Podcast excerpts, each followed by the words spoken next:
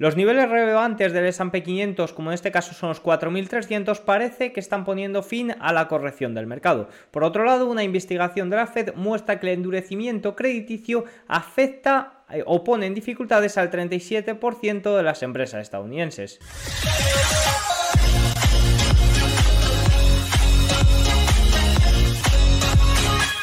Muy buenas, bienvenidos todos un día más al canal. El día de hoy es un día de rebote en los mercados estadounidenses. Como vamos a ver en el performance, no es solo un caso de las big caps, sino que también estamos viendo las small y sobre todo las mid caps eh, liderar el mercado. Por otro lado, también ha sido un día en el que han salido bastantes datos interesantes. Por un lado, una investigación de Reserva Federal que muestra cómo está afectando el endurecimiento crediticio a las compañías. También hemos tenido datos de ventas nuevas y también hemos tenido datos de viviendas eh, de segunda mano muy importantes. Por otro lado, como siempre, traigo una multitud de gráficos relevantes e interesantes para nuestro día a día como inversores, como por ejemplo el dato de lo que va a suceder a final de mes. Recordemos es final de mes, final de trimestre y final de semestre, por lo que los fondos de pensiones tendrán que hacer muchos reequilibrios que pueden afectar a las compañías y más teniendo en cuenta el buen rendimiento que ha tenido la renta variable frente a la renta fija. Así que sin más dilación vamos a empezar con los datos relevantes del día. Primero, empezamos comentando el paper de la Fed. Bueno, aquí pone papel alimentado, ya sabéis la traducción de Google, pero esto es comentar el paper que ha mostrado la Reserva Federal sobre cómo afecta el endurecimiento crediticio. Fijaros, la disminución de los gastos por intereses y las tasas de impuestos corporativos explican mecánicamente más del 40% del crecimiento real de las ganancias corporativas entre 1989 y 2019. Es poco probable que continúe el impulso a las ganancias y valoraciones de tasas de interés e impuestos cada vez más bajos. La inversión empresarial y el empleo responden con fuerza a la política monetaria contractiva cuando las empresas están en dificultades.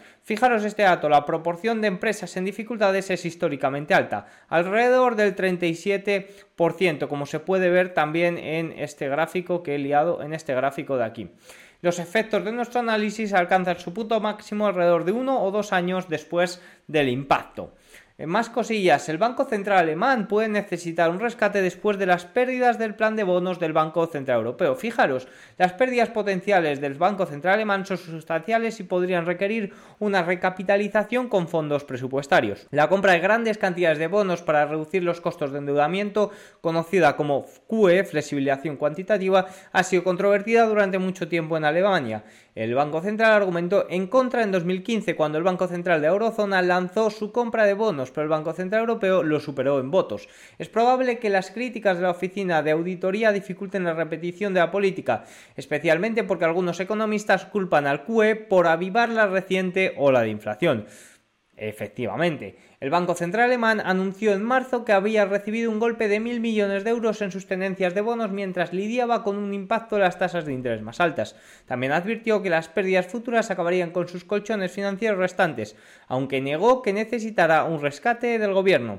El informe culpa al programa de compra de bonos gubernamentales del Banco Central Europeo lanzado en 2015 por la agitación después de que el banco comprara 2,7 billones de euros en bonos soberanos de países de la eurozona. El, el Banco Central alemán también compró 660.000 millones de euros en bonos del gobierno alemán bajo el programa que estuvo comprando bonos hasta el año pasado. Es decir, culpan, entre otras cosas, al QE de la situación en la que se encuentra Alemania en estos momentos.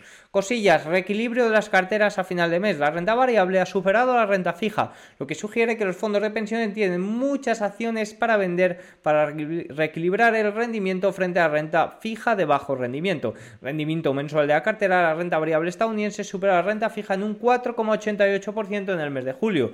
Rentabilidad trimestral la renta variable estadounidense la renta fija en un 7,55% en el segundo trimestre. Según Goldman, de cara a final de mes y de trimestre, el modelo de la mesa de negociación del banco estima un valor neto de 26.000 millones de dólares en acciones estadounidenses a la venta por parte de los fondos de pensiones estadounidenses. Se espera que este sea un evento significativo de reequilibrio. los 26.000 los 26 millones para vender se ubica en el percentil 72 de todas las estimaciones de compra y venta en valor absoluto de dólares durante los últimos tres años y el percentil 88 si nos remontamos a enero de 2000. De 2000. La venta de 26.000 millones se ubica en el percentil 25 entre, entre todas las estimaciones sobre una base neta, rango de 70.000 millones a 150.000 millones durante los últimos tres años y el percentil 6 desde enero de 2000. Esta estimación de reequilibrio es una de las 20 estimaciones de venta más altas de todo nuestro conjunto de datos desde enero de 2000, la 19, la decimonovena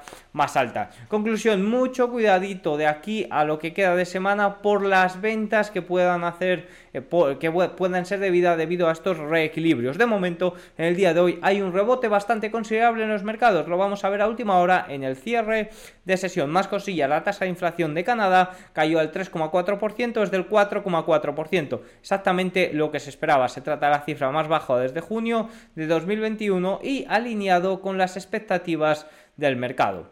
Más cosillas, el índice de precios de la vivienda Case Siller de Estados Unidos eh, fue de... Mm, eh, es un índice de precios de, que rastrea 20 ciudades de Estados Unidos y cayó un 1,7% interanual en abril de 2023, la mayor caída desde abril de 2012 y en comparación con las previsiones de una caída del 2,6%. Al final estos son precios de viviendas usadas y el mismo dato ya nos lo dio Redfin, no el mismo, pero similar dato nos lo dio Redfin hace una semana. Seattle menos 12,4, San Francisco menos 11,2 registraron las mayores caídas, mientras que Miami, Chicago, Atlanta y Charlotte registraron las ganancias. En comparación con el mes anterior los precios de la vivienda subieron un 1,7%, una señal de que el mercado de vivienda siguió fortaleciéndose en abril. Si estuviera tratando de argumentar que la caída de los precios de las viviendas que comenzó en junio de 2022 había terminado definitivamente en enero de 2023. Al final, este dato año contra año es tan bajo debido en parte al efecto base. Al final venimos de unos años del año pasado con una cifra históricamente alta. De ahí que pueda crecer intermensual pero no interanual. Venta de casas nuevas en Estados Unidos aumentó un 12,2% mes a mes a una tasa anualizada ajustada estacionalmente de 763 en mayo de 2023. El nivel más alto es de febrero del año pasado y en comparación con las previsiones de 675 aumentaron un 17,4% a 40.000 en el noroeste, un 17,4% a 175.000 en el oeste, un 11,3% a 471% en el sur y un 4,1% a 77.000 en el medio oeste. ¿Qué nos comentan desde Bloomberg respecto a este aumento? Fijaros, si bien los rendimientos a largo plazo siguen siendo mucho más altos que hace unos años, esencialmente no han ido a ninguna parte en los últimos nueve meses. Por lo tanto, el cambio en las tasas hipotecarias ha ido cayendo. Eso ha sido suficiente para impulsar la vivienda y otros sectores sensibles a las tasas, como los automóviles, pero ese impulso pronto comenzará a desvanecerse a menos que los rendimientos y las tasas hipotecarias comiencen a caer. Y un dato relevante es la diferencia entre las ventas nuevas y las ventas eh, de viviendas usadas. Ya hemos visto cifras por ejemplo el dato que acabamos de ver de Case Siller, que eh, es bastante, bastante eh, malo. Fijaros que el peor desde 2012. Y en cambio, viviendas usadas están mostrando unos datos muy, muy eh, buenos. Fijaros cómo se ha desagregado el dato respecto a las viviendas usadas que siguen cuesta abajo. Y sí que es cierto que se están estableciendo en los últimos meses. Por último, el último comentario que ha hecho, que ha impulsado las criptomonedas, sobre todo el Bitcoin y sobre todo las acciones relacionadas con ello, que ahora vamos a ver cómo están cerrando, es un nuevo ETF de Bitcoin. La semana pasada comentamos un ETF que había sacado BlackRock y en este momento Fidelity está a punto de presentar una solicitud para un fondo cotizado ETF de bolsa. Convertirá a Fidelity en el segundo administrador de activos más importante en solicitar un ETF de criptomonedas en los últimos días, como comentaba después de BlackRock. Dicho esto, vamos a los gráficos relevantes.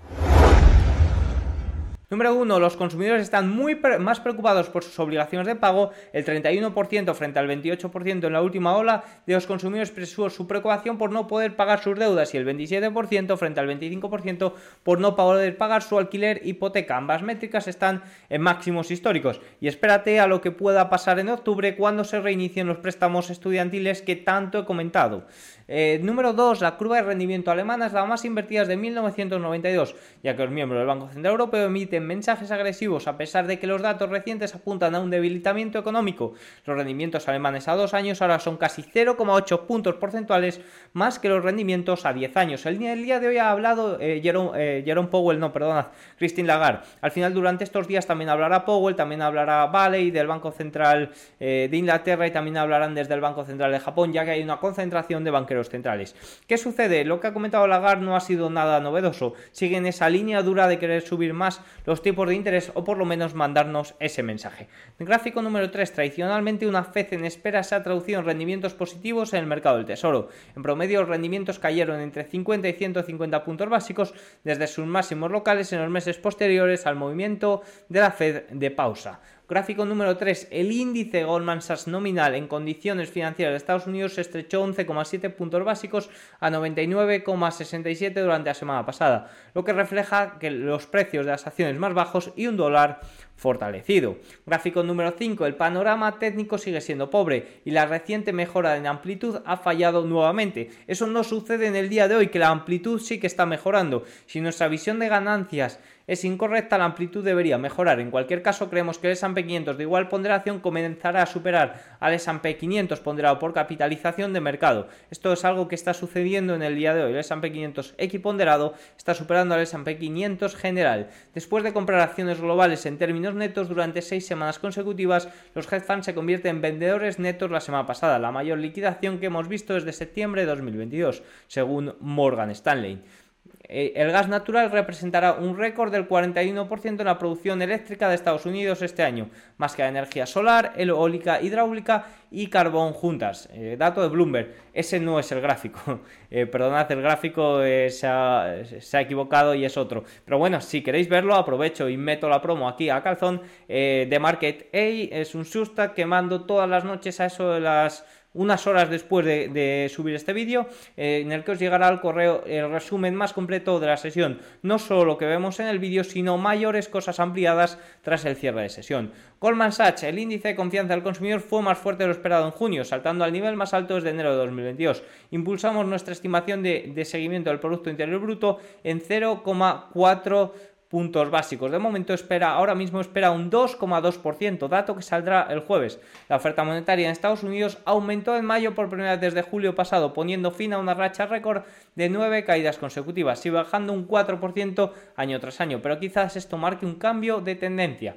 La tasa hipotecaria de 30 años está a 2,79% por encima de la tasa de tesorería a 30 años. Eso es el doble del diferencial del promedio histórico. Fijaros, las 15 mayores empresas han impulsado el 80% de rentabilidad en Estados Unidos en lo que va de año y el 100% en Asia, excluido Japón. Es decir, es momento de big caps y de unas pocas compañías que lideran al resto del mercado, incluido en Asia, también en Europa y sobre todo, como comentábamos, en Estados Unidos.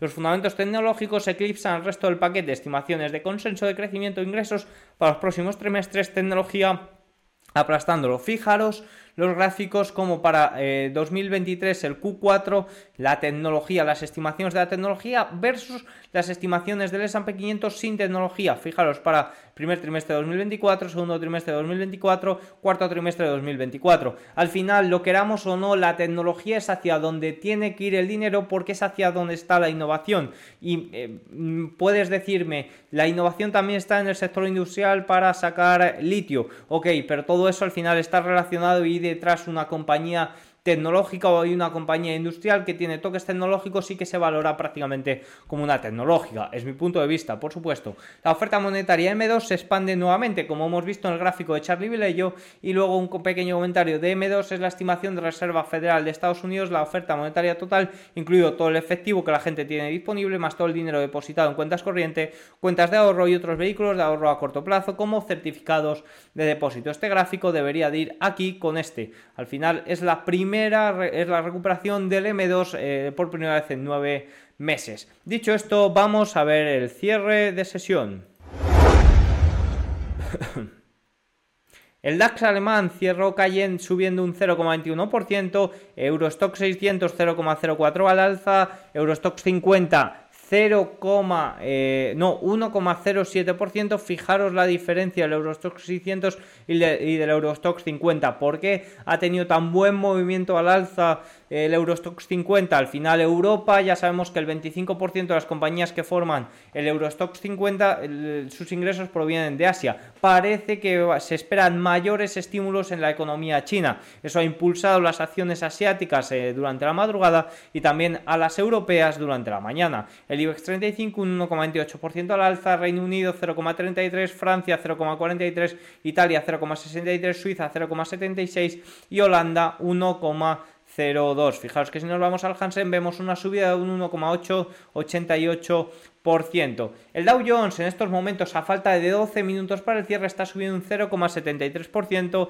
el S&P 500 un 1,22, el Nasdaq un 1,82, el Nasdaq Composite un 1,74 y el Russell 2000 un 1,60. Y es que si nos vamos a ver el rendimiento, el performance del día eh, mirando las eh, la capitalización bursátil, fijaros que en la última semana todo ha sido negativo y en el último mes lo que más ha tirado ha sido las, eh, las de mediana capitalización, es decir, entre 2 y 10 billions. Pero fijaros que si nos vamos a 3 meses y en lo que va de año lideran las mega. En el día de hoy están volviendo a liderar las mid cap, lo igual que lo están haciendo el último mes. Las mega, en segundo lugar, las large y por último, las small caps que en el día de hoy sí que están teniendo un buen comportamiento. Las micro también alza. Por sectores, fijaros que en el día de hoy están prácticamente todos en positivo, cayendo el sector de la salud, el sector de la energía, que el petróleo ha llegado a caer un 2%, consumo cíclico, tecnología industrial al alza. Fijaros que si nos vamos a las materias primas, el petróleo está cayendo un 2,59%. Si nos vamos al oro, el oro está cayendo un 0,46%, amenaza con perder la zona de los 1912.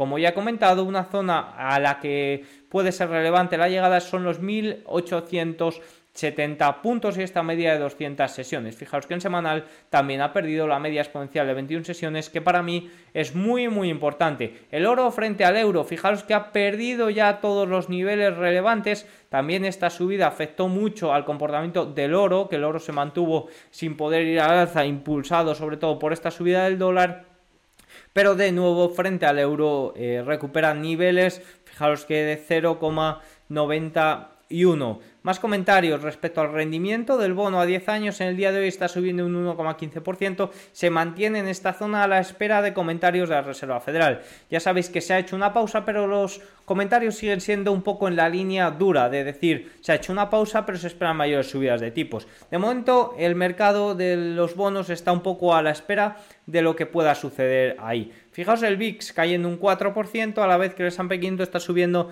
más de un 1%. Pues el movimiento normal, lo que no era normal era el comportamiento de estos días que el VIX caía, mientras que el S&P 500 también lo hacía. Fijaos que si nos vamos al, un poco a los gráficos, vemos como Apple está subiendo un 1,59%, Microsoft un 1,67%, Amazon, recordemos que los prime times son el 11 y 12 de julio y generalmente los días previos suele tender a subir, Nvidia subió un 2,67%, recuperando un poco la corrección de estos días, Google, el único, eh, la única oveja negra de las eh, gigantes en el día de hoy, 0,24 abajo, Meta 2,63 arriba y una zona de resistencia muy importante que son los 295-300 dólares y Tesla también subiendo un 3,63% en la media exponencial de 21 sesiones que es un poco donde han rebotado todas. Fijaros que si vemos por ejemplo Coinbase que en el día de hoy vemos como se había visto beneficiada por eh, ese dato de Bitcoin está subiendo en el día de hoy un 12,64% cuando esta tarde estaba subiendo un 6%.